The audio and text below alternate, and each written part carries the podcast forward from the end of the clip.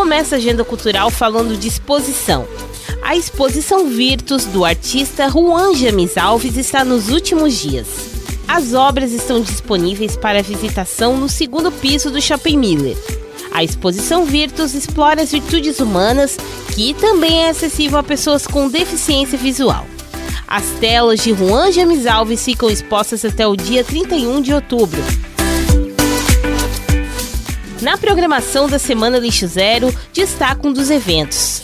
É a vivência Plant Healing, como as plantas ajudam a nos curarmos, que acontece às 4 horas da tarde no quiosque da Plant, que fica no Shopping Miller.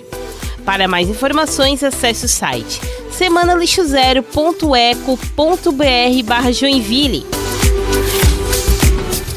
E vai ter audição aberta de ukulele às sete e meia da noite no auditório da Casa da Cultura. E também no mesmo horário acontece a abertura da exposição da Escolinha de Artes Infantis Fritz Out. A mostra reúne trabalhos dos alunos da Casa da Cultura Falso Rocha Júnior e segue até o dia 24 de novembro. Falando em Casa da Cultura, hoje acontece o concerto comemorativo dos 50 anos da instituição com o coro de câmara da Escola de Música Vila Lobos e convidados. Vai ser às 8 horas da noite na Igreja da Paz, que fica na rua Princesa Isabel, número 438, no centro. Hoje, a Sociedade Cultural Alemã de Joinville realiza a solenidade de comemoração dos seus 24 anos. O evento acontece às 7h30 da noite na Assis. E tenho mais dicas para esta quinta-feira.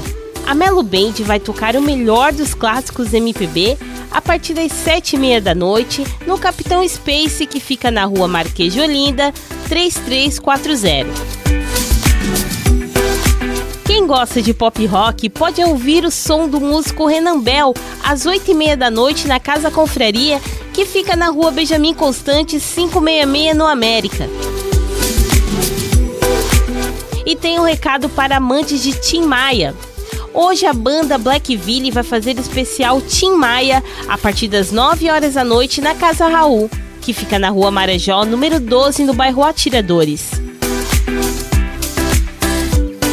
com gravação e edição de Anderson Alberton e apresentação comigo, Daniela Canto, essa foi a sua agenda cultural. Até a próxima!